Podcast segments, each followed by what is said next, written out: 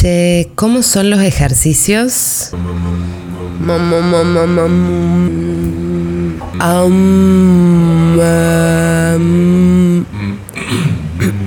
Igual a la mañana no es mi mejor horario de la voz. ¿El tuyo?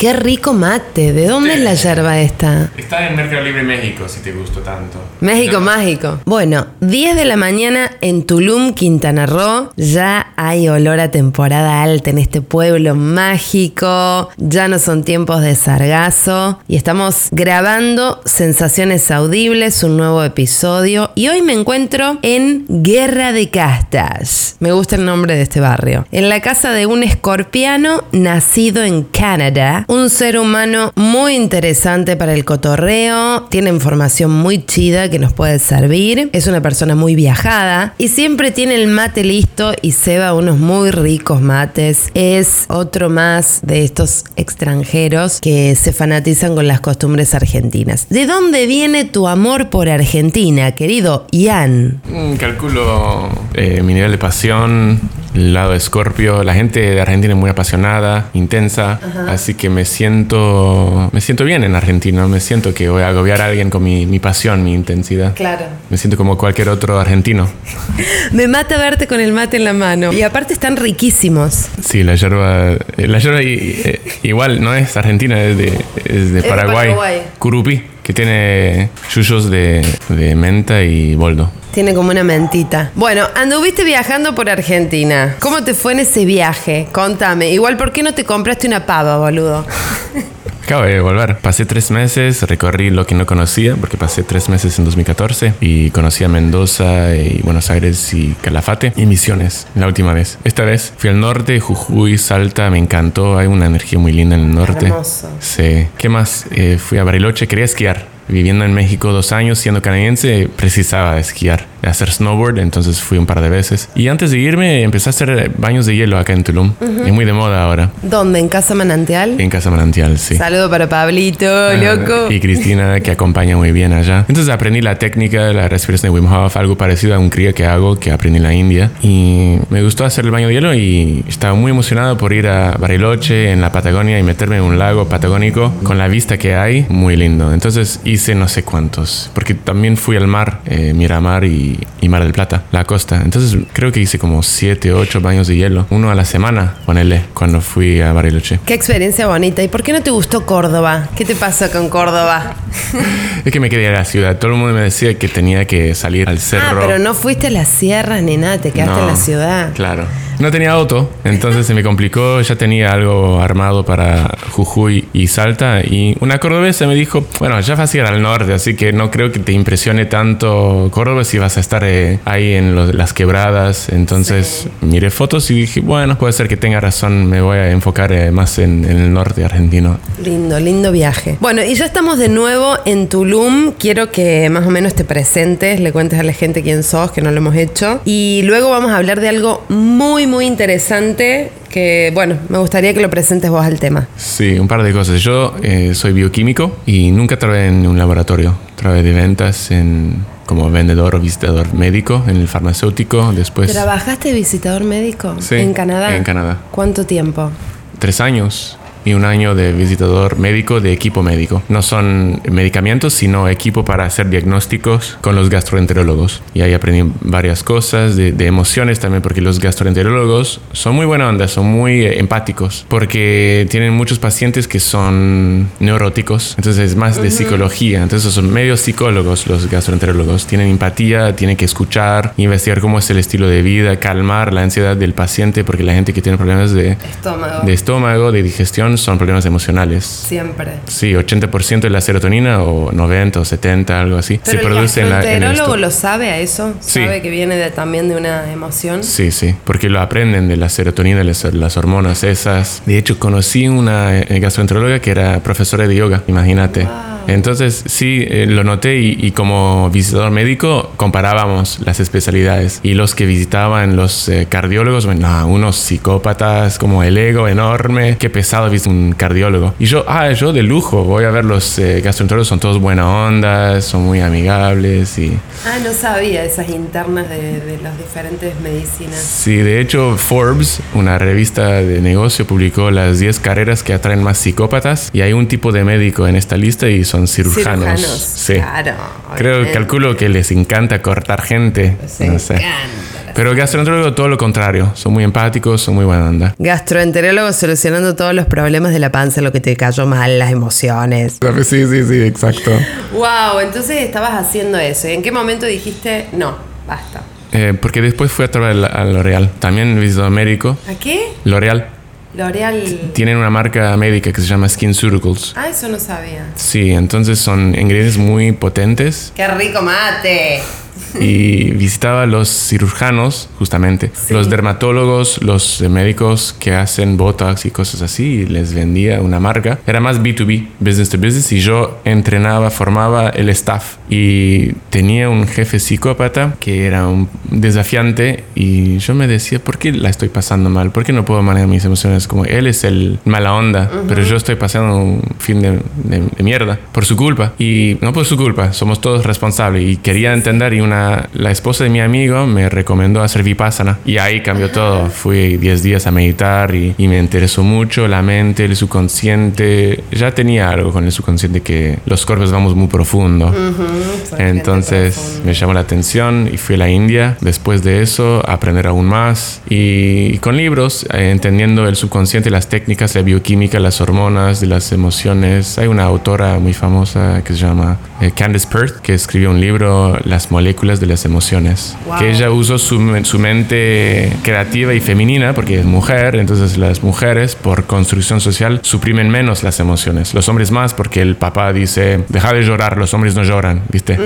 Es un aprendizaje inconsciente de su papá, de su papá. Sí. Las mujeres más conectadas con las emociones, pero ella tenía una mente bastante masculina también, de que era neurocientista. Entonces fue y estudió eso. Entonces, combinando los- las dos cosas, buscando y encontrando el equilibrio, la creatividad le salió y escribió este libro, Las moléculas de las emociones. Y entonces ella es una buena fuente de información para manejar su sistema nervioso, las hormonas, las emociones, para que no tengamos que ir al gastroenterólogo. el Sí, no, por Dios, a tomar fármacos. Bueno, tomate ese mate mientras te quiero preguntar ahora. Un lindo camino hiciste y ahora estás en Tulum. ¿Por qué elegiste este lugar, este pueblo mágico, este manicomio con vista al mar? Tuve un, un sueño psíquico Sí. que mm, El paso del agua, ¿eh?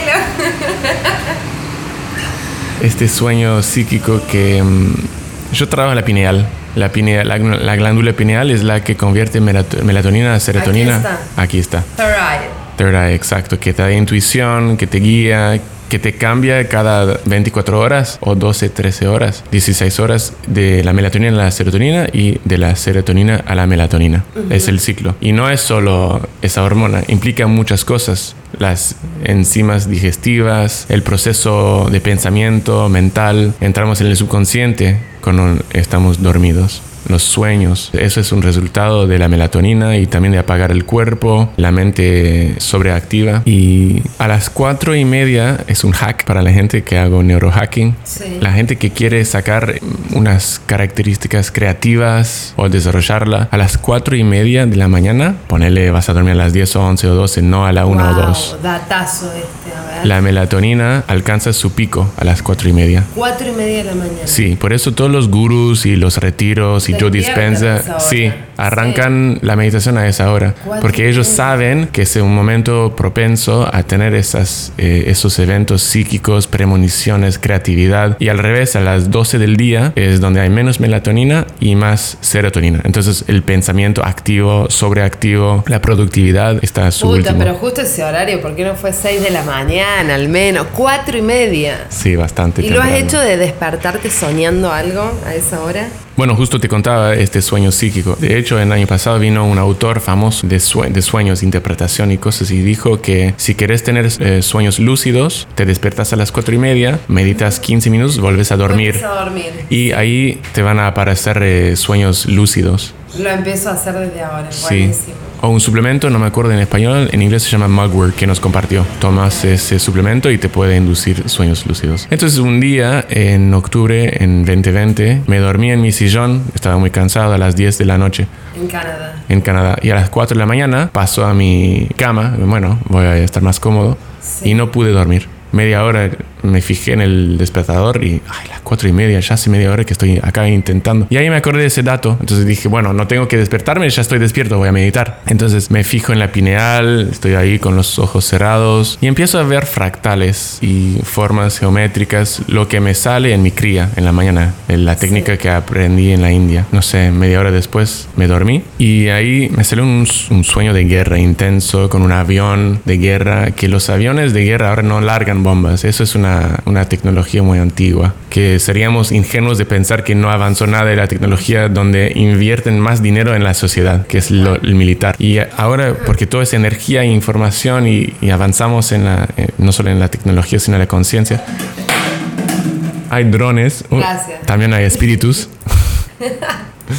Hay drones y aviones que tienen un bico que manda una energía electromagnética que puede pulverizar cosas y es muy eh, precisa. En lugar de una bomba que, explota todo, direcciona energía. Y en mi sueño eh, sentí y escuché eso, un avión que pasa en mi barrio con una bola de energía azul en los cables eléctricos y me despierto y tuve una parálisis de sueño. Nunca me había pasado. Había preguntado, ¿qué es eso? ¿Una parálisis de sueño? No, es que te quieres levantar de la cama y no podés mover. Es muy angustiante. ¿Cuánto tiempo dura? Como 30 segundos. Ah, 30 segundos. No pasa nada. No, no. Si te pasa, vas a ver que es intenso. Además, no me habían contado a nadie. Quizás no lo vivieron. ¿Y qué tiene que ver Tulum con esto? Bueno, un amigo que es bastante intuitivo, interpreta mi sueño, el avión, la intensidad, la electricidad, electricidad. Me dice, tendrías que irte de Montreal, sí.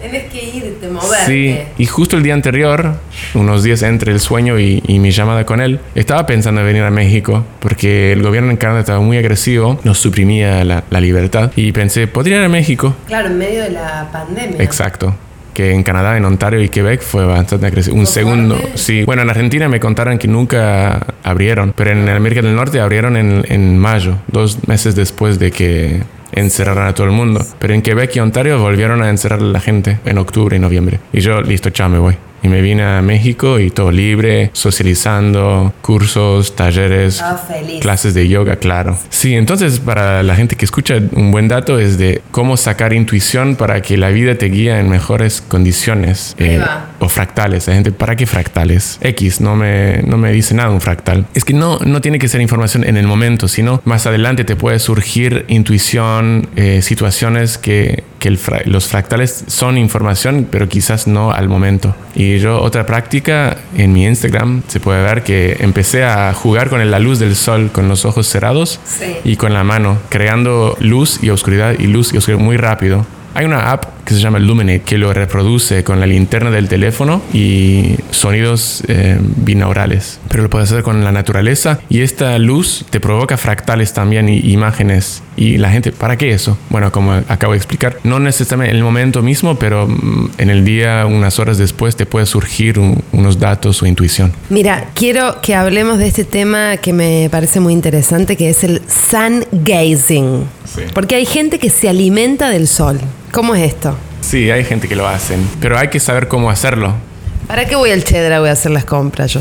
Are you hungry and had no money?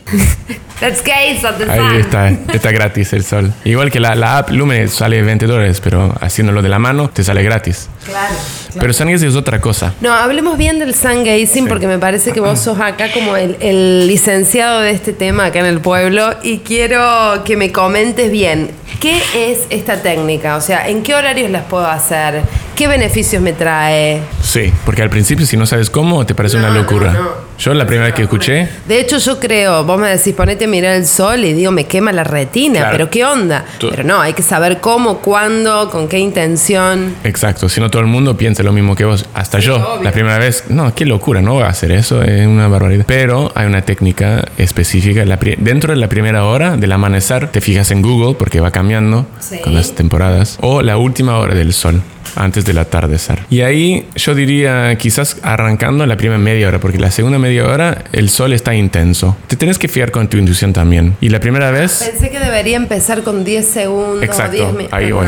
Entonces la primera vez, 10 segundos y paras de mirar el sol. Lo miras directamente dentro de la primera hora, la, primera hora o media hora. El día siguiente, 20 segundos. El tercer día, 30 segundos. Estás aumentando no solo tu tolerancia del ojo, sino la confianza. Porque, uy, no sé si debería hacer esto. Me parece un poco una locura. Extraño. Pero son 10 segundos, no te vas a quedar ciego 10 segundos. Y ahí ves que con 10 segundos podés. Y 20 segundos podés. Hasta 45 minutos. ¿Cuánto es lo máximo que has estado mirando el sol? Yo lo hice 45 minutos, pero la segunda mitad, tipo 20 minutos después que sale el sol, se intensifica. Entonces no lo hago con los ojos totalmente abiertos, sino entreabiertos para disminuir la intensidad del- de, la luz que entra, pero puedes seguir haciéndolo. Y hablando de la gente que se nutre del sol.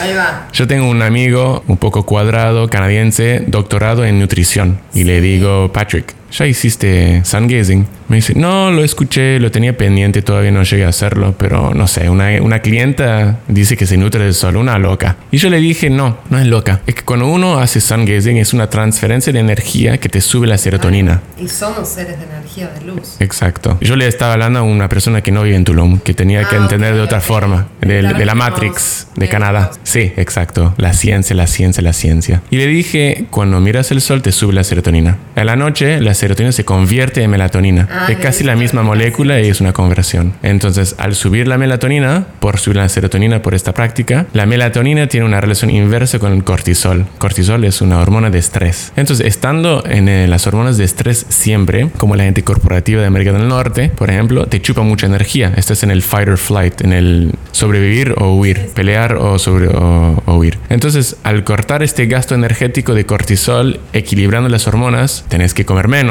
porque si, si estás siempre estresada, tenés que comer mucho más, porque estás gastando, perdiendo, gastando, perdiendo energía. Equilibrando eso, tenés que comer mucho menos. Y ahí me respondió, ah, eso te lo como, eso sí tiene sentido. Le expliqué la misma cosa, pero en su vocabulario. Obviamente, se lo explicaste en su lenguaje. ¿Y mm, qué beneficios te ha traído a ti esto del sun gazing? Bueno, otro que tener que comer menos, eh, tenés más intuición, más energía, te despierta, dormís mejor y eso es importante saber cómo dormir bien. Porque hay oxidación en las células del cuerpo por radicales libres. Un radical libre, por ejemplo, es las especies reactivas de oxígeno. Entonces, al mediodía, el oxígeno es una molécula de dos átomos los dos átomos se separan, que compartían electrones. Y tenés un átomo de oxígeno reactivo que le falta un electrón. Quiere recuperar ese electrón para calmarse. Entonces ataca la piel y le quita electrones de las células de la piel. Y ahí el oxígeno se calma y la piel está hecha mierda. la célula le falta un electrón y eso causa mutaciones al ADN que causa oxidación celular que causa inflamación. Por eso la piel se convierte roja porque hay inflamación y después, unos días después, se muere porque no hay forma de reparar estas mutaciones. Pero a veces hay forma de recuperar y reparar las mutaciones en la noche con la melatonina. Entonces es toda una cuestión de energía, manejar la energía bien. Entonces en la noche no estamos ni pensando ni moviendo. Toda la energía que sobra de no pensar y no mover se puede eh, desviar al reparar las mutaciones. Pero si uno no duerme bien, no va a ocurrir. Si uno toma Coca-Cola, come comida chatarra. Porfa, ayúdanos, eh, tíranos otros tips para dormir bien. Porque Sí. hay mucha gente con problema de insomnio. Claro, en mis talleres siempre hay alguien que me pregunta, ¿recomendarías suplementos de melatonina? Y yo no, porque podés mirar el sol, como explico, es un proceso, hay que arrancar un poco con unos segundos, pero eso te va a subir la melatonina natural, para que no se afloje tu sistema natural de producir eh, melatonina. Eh, dos, puedes meditar, porque meditando vas a bajar cortisol, vas a calmar tu sistema nervioso, con música, sin música, si te cuesta, con mediación guiada de YouTube, con también hipnosis, yo hago hipnosis para calmar el sistema nervioso, para para reprogramar impresiones psíquicas en el subconsciente. Y cambiar la dieta, fijarse en... Yo no, no suelo hablar de dieta porque es muy personal. Muy personal, pero bueno, sabemos que con el estómago cargado no vas a dormir bien. O sea, Eso sí. comer un poco antes, ¿no? Idealmente deberíamos dejar de comer después que se pone el sol Sí. o poco después. Sí, Entonces ir con la panza llena, eso que decís es verdad. Entonces yo no intento comer antes de dormir y elegir lo que comemos, cosas que tienen mucho triptofano. Triptofano es un ácido amino que es el precursor de melatonina o serotonina, tipo almendras, cerezas. Eso Uno se sí, puede fijar y puede eso va a sí, generar más melatonina en el cuerpo. Ah. Google lo tiene todo, entonces uno puede buscar qué, qué alimentos comer. Bueno, querido Ian, hablemos de neurohacking, esto que es a lo que vos te dedicas. Bueno, un poco de lo que venimos hablando. Pero háblalo así como, como para una persona que no entiende ni mierda, porque si no Claro. es muy complicado. Claro. Entender su sistema nervioso y optimizarlo. Un hacker tiene muchos datos, sabe muy bien manejarse con la informática, la, la tecnología. Entonces ahí entra y empieza a optimizar el sistema. O tu teléfono. Uno que sabe que tener muchas apps abiertas te chupa la batería. Uno va cerrando las apps porque sabe, pero uno que no sabe está perdiendo energía de la batería sin saber. Un poco así, el sistema nervioso tiene un funcionamiento, pero nadie nos explica cómo manejarlo de niño No. o en la vida. No viene con un, un manual de usuario. Entonces yo comparto cómo optimizar el sistema nervioso para tener más energía mental, física, creativa, intuitiva, todas esas cosas que venimos hablando. Hay cosas que uno puede cambiar para generar más energía. ¿Son sesiones presenciales, online? Sí, las dos cosas acá en Tulum, presencial, online, eh, las hipnosis. Acabo de terminar un curso de hipnoparto para mujeres embarazadas, entonces un, un neurohacking ¿Para, para, prepararlas psicológicamente pa- para ese momento? psicológicamente, emocionalmente, Emocionalmente. energéticamente, todo. Justamente es eso de evitar el trauma, las emociones, el miedo. No sabía que empatizabas con las parturientas, ¿eh? No te veo. ¿No? Bueno, como te decía, los scorpios van muy profundo. Entonces Ajá. Empecé con cursos para el mundo corporativo. De ahí venía. Pero me di cuenta, la gente de 40 años, 50, 30, les cuesta cambiar. Pueden, pero hay que Es tener muchas ganas. sí. Sí. Después pensé, puedo armar un curso para la gente que cuida niños en la guardería o profesores de niños de 4 o 5 años plantando semillas de conectar con la respiración y el sistema nervioso. Para que cuando se le enseña a 13, 14, 15 años, ay, no quiero. No, digo, ah, sí, estoy abierto a esto. Y después pensé aún más profundo eh, en la panza. Porque viste la gente que toma ayahuasca, que toma LSD en, en contexto de sanar. A veces la conciencia se proyecta a cuando eran feto. Porque Sí. puede ocurrir un trauma en el feto que las emociones de la madre se convierten en bioquímicos que se pasan al feto y afectan el desarrollo neurológico del bebé. Entonces el bebé sale y llora, llora, llora siempre en la noche, no, no duerme en las noches. Y otro niño súper tranquilo, calmo, organizado. Y porque el parto y el embarazo tienen un impacto. muchísimo. Exacto. Sí.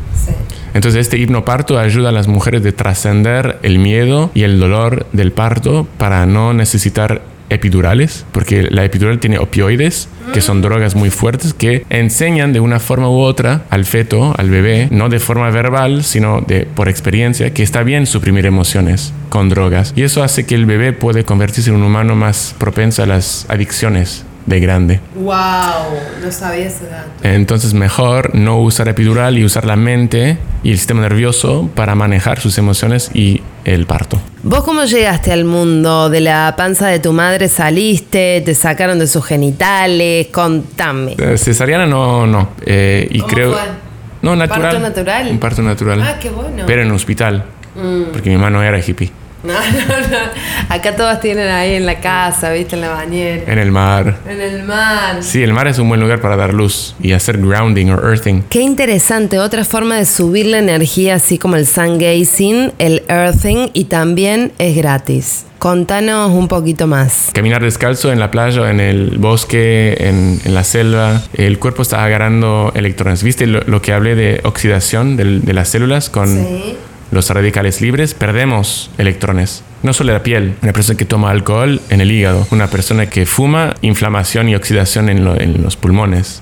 No quiero ni saberlo. No, una persona que come comida chatarra en el intestino. Entonces hay un montón de inflamación en los deportistas, en los músculos. Entonces perdemos electrones y si caminamos descalzos, estamos agarrando electrón de la Tierra, porque la Tierra tiene electrones la ionosfera protones, por eso hay rayos de electricidad eh, cuando hay tormentas, hay un flujo de energía, pero la Tierra tiene electrones. Entonces, earthing o grounding es el cuerpo que se carga de electrones para eso. Entonces, la, orilla, porque el agua conduce electricidad, ¿verdad?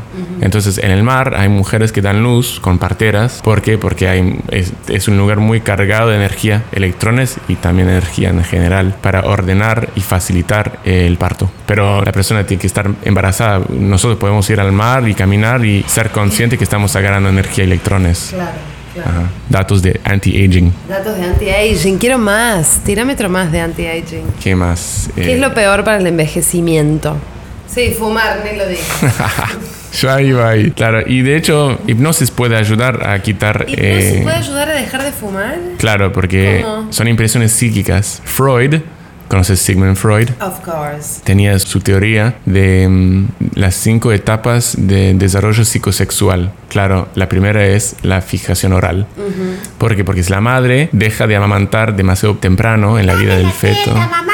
Exacto. Hay un, hay un deseo incumplido, un recuerdo subconsciente, fumar, comer emocionalmente, el mate, cualquier cosa para la boca podría venir de la madre, podría digo, porque a veces sí que la madre amamanta muchos años, pero todavía hay adicciones de la boca, pero es más propenso el humano a tener una adicción. ¿Por qué? Porque la madre conectando con el feto o el bebé, ya salió, eh, sería que produce oxitocina, ambos, ambas partes, la madre y el hijo o la hija produce oxitocina. Entonces hay un equilibrio bioquímico que se forma. Y si no, si es el vibrón, eh, no, porque es plástico, entonces no hay oxitocina. ¡No lo quiero! ¡Cállate! Entonces, ¿qué decía? Que mm, hay falta de, de, un equilibrio bioquímico y ¿qué pasa? La persona va a querer buscar de adulto cómo compensar con dopamina, con cualquier adicción. Sentir eso. También, si haces sun gazing para ayudarte a dejar de fumar si quieres, o la gente que tiene adicciones, mi adicción es el azúcar, las facturas, el pan, pan dulce. Ya querías que hoy traiga un pan. Cuando vine a la mañana a tu casa me dice, trae factura. No, señor, no vamos a comer harina. Déjese joder. Es que no hice el sun gazing esta mañana. claro, te faltó ah, tu dosis. Exacto. Haciendo sun gazing te sube la serotonina. La serotonina es una molécula de bienestar, de felicidad. Si te falta serotonina, vas a querer compensar con dopamina, que es una, una dosis más intensa. Ahí va. Cosas que nos den serotonina. Hacer deportes es un conjunto de bioquímicos. Hacer el amor, abrazar es oxitocina, endorfinas, serotonina. No es solo una molécula, hay un mix, un cóctel. Por eso cuando la mujer recibe una epidural dando luz, se crea un desequilibrio porque es una molécula. No es el mix natural de que el cuerpo tiene todo bien eh, los datos de hacer un porcentaje perfecto de serotonina, endorfinas para suprimir el dolor. No. Entonces abrazar, hacer deportes te, te suelta endorfinas. Y lo que decía es mirar el sol por ejemplo, te sube serotonina, entonces no vas a buscar la dopamina porque ya estás bien, estás feliz. Sí, es verdad. Por eso la gente deprimida después de cortar con un novio o una novia, con el helado en la película. Sí, imagen, ¿no? sí claro. Y porque la persona necesita dopamina. Sí, exacto, emocional de todo emocional. ¿Y qué pasa con esos lugares donde en Canadá, por ejemplo, el invierno es muy crudo? O sea, así como, no sé, yo viví en Milano, en Italia, casi por un año y era como todo tan gris y yo me sentía como baja energéticamente, como que lugares así es mucho más difícil. Sí, eh, hay que buscar formas de compensar hacer el sangre y hacer deporte. Los canadienses canadienses que no son tanto de inmigrantes, tipo tercera, cuarta generación, los latinos, los mediterráneos, más los mediterráneos, pero los argentinos no, no se bancan el invierno en Canadá. Los peruanos, mexicanos, brasileños, ah, estamos tan felices de estar acá. Sí, los argentinos, no, qué frío, me vuelvo a mi país, no se banca esto. Pero un peruano, brasilero, ah, está bien, nos encanta acá. Y el frío, no, no se banca, se banca, está bien, se tolera porque es tan bueno y ordenado la vida. Pero canadienses em, hacen deportes tipo esquí, cross country, eh, alpino también, jugar hockey para... Claro, pueden hacer esos deportes en invierno. Claro, para endorfinas y te levantan el ánimo. Pero de no hacer nada, tipo los hijos de italianos, de portugueses, de griegos, los mediterráneos, hay muchos en Canadá, de hijos de mediterráneos. Los padres nunca llevaron a los hijos a hacer esquí o jugar hockey, entonces se quejan, vienen a México, República Dominicana una semana, vuelven más depresivos. Ah, no, me tiene que quedar porque me volví, este frío no se banca más, como que siempre, quejando en lugar de gratitud. Bueno, al argento también le encanta quejarse. ¿No lo notaste ahora cuando fuiste? ¿Cómo está emocionalmente el argento en su discurso? Bueno, los que no saben manifestar su realidad, claro, el entorno víctima, es... I'm a victim of this country, víctima, hace falta dólares, es difícil conseguir, Sí, la sí. economía se fue al carajo, no, Ay, no- no, se con banca. ese discurso. Hay que salir del país, pero hay unos que viven muy, muy abundante. En el hipnosis se puede reprogramar creencias con el dinero, que te afecta después la bioquímica. Estás estresado por dinero y estás produciendo cortisol. Claro. Pero el argentino que compró criptomoneda hace 8 años nunca va a usar. A ver, la cantidad de veces que vos sos canadiense, vos tenés, Claro, tuviste otra realidad, sí. más, más fácil. No. así, ¿no? El argentino que compró Bitcoin, por ejemplo, en 2009, 10, 11, que se hizo rico, nunca va a usar la excusa que yo soy argentino. No, de hecho, el coralito en 2000 fue lo que enseñó a muchos analistas de meterse en criptomoneda porque entendían cómo se manipula el dinero. Entonces, eso es una creencia. Pero él que es víctima, que cuando era niño, porque los niños están en las ondas cerebrales, somos, éramos en una, me- una mente hipnogógica. Entonces, lo que aprendíamos, y no solo por verbal, sino experiencia, pero los padres dicen, deja, déjalo en la tienda, no tenemos la plata, somos pobres, Sí, sí. el dinero no pobres. crece. ¿Cómo se decía viva voz eso? Sí. No, no podemos, somos pobres. ¿Cómo es pobre un niño? Tiene cuatro años, ni es pobre ni rico, no empezó a trabajar, no, no se armó la vida, está aprendiendo. Entonces, ¿qué pasa? Es pobre la vida hasta que se dé cuenta de cómo manifestar abundancia. Un documental de ESPN que muestra que los deportistas millonarios, 70% o 60% después de jubilarse dentro de cinco años, caen en bancarrota, porque cuando son eh, jóvenes se les enseña que son pobres, entonces vuelven a la pobreza Sí. hasta que desarmen la creencia subconsciente. Hay que hacer una hipnosis, una ayahuasca, unos, hay una técnica que se llama EMDR también, que es Eye Movement Desensitization and Reprogramming. Afirmaciones, pero bajo un glitch de subconsciente, cómo entrar al subconsciente. Si no, vos vas a decir afirmaciones de que soy abundante, soy rico, la plata me viene fácil, pero si no estás entrando en el subconsciente, no va a funcionar. Pero bajo hipnosis sí, con el EMDR sí. ¿Qué EMDR? ¿Querés que te cuente lo que es EMDR? Sí, cuéntame. Antes se hacía con una lapicera, por ejemplo, el terapeuta usaba para inducir un movimiento rápido del ojo. Ay, wow, me estás volviendo loca. Me gusta. me estás hipnotizando. O con la compu hay un punto que se mueve rápidamente. Entonces tenés que seguir este punto para inducir un movimiento rápido del ojo. Porque cuando estamos dormidos, el ojo sí que tiene este movimiento rápido. Siempre lo hace. Porque la mente está soñando. Entonces ahí estamos en el subconsciente. No estamos despierto ni consciente. Al estar despierto, el terapeuta usa herramientas para provocar, inducir este, este hack en el subconsciente. Y ahí sí, porque eh, nervio vago, no vago de perezoso, sino vagus en inglés, la mente y el cuerpo está conectado, pero de forma bidireccional. Entonces, por ejemplo, vos estás feliz, vas a empezar a sonreír. Si no estás feliz y sonreís por las asociaciones neurológicas tan condicionadas, Ah, te pones de buen humor sonriendo al pedo, Sí. o sin razón. Sí, sí, sí. Entonces, lo mismo que el ojo, en lugar de entrar en trance dur- durmiendo, el resultado es que el ojo empieza a mover rápidamente. Al revés, si empezás a inducir el movimiento rápido, ahí entras en el subconsciente y ahí puedes hacer las afirmaciones. Soy abundante, mi negocio me va bien, la plata me entra. Tengo abundancia de todo, no solo plata, amor, amistades, apoyo, todo. Una buena hipnosis lúcida para reprogramar el subconsciente. O regresiones de vidas también para ver qué había en otras vidas. No, eso no me gusta. ¿No? Regresiones de vida no, no Demasiado me profundo. mucho. Demasiado profundo, demasiado enroscado, porque después me pierdo en esa vida, me quedo, me quedo flasheando con esa vida y me pierdo la vida de hoy. Suficiente con esta, por favor, basta. Buen, buen punto. Sí, no, no, vidas pasadas no, vida presente. Bueno, hace 40 minutos que está con el micrófono en la mano. No sé, ¿qué más quieres decirnos? El neurohacking de sexo. Siendo Scorpio. ¡Wow! Vamos ahí. ¿Cómo hackear su sexo para que sea más, no intenso, sino profundo y conectado? ¿Cómo alinear el sistema nervioso con la otra persona? La respiración funciona del sistema nervioso y si uno puede alinear su respiración al ritmo con la otra persona, ¿viste? Porque cuando uno acaba antes del otro, no están no están fluyendo en la misma frecuencia. Porque antes del orgasmo, el sistema nervioso va de parasimpático, de paz, De mirar al sol a los orgasmos. Esto es buenísimo. ¿Viste? Bueno, vamos a este tema entonces. Para que ni me preparaste. El sistema, bueno, simpático, estrés, parasimpático, paz, para que nos acordemos. Entonces, antes de empezar con el sexo es parasimpático, estamos en paz, después hay como la previa, después hay el sexo.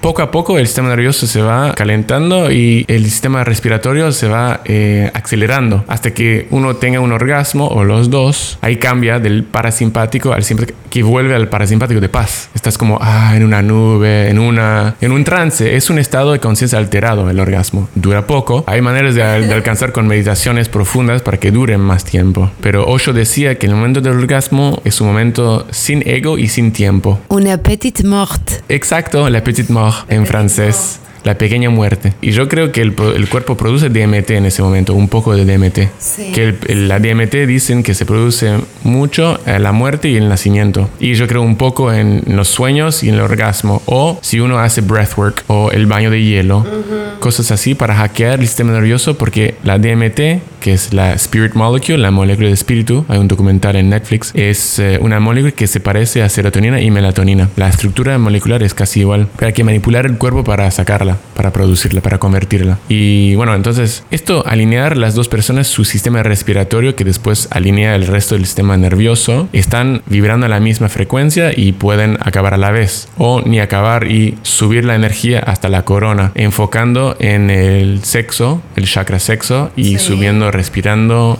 subiendo la energía y el la foco. misma frecuencia los dos. Sí.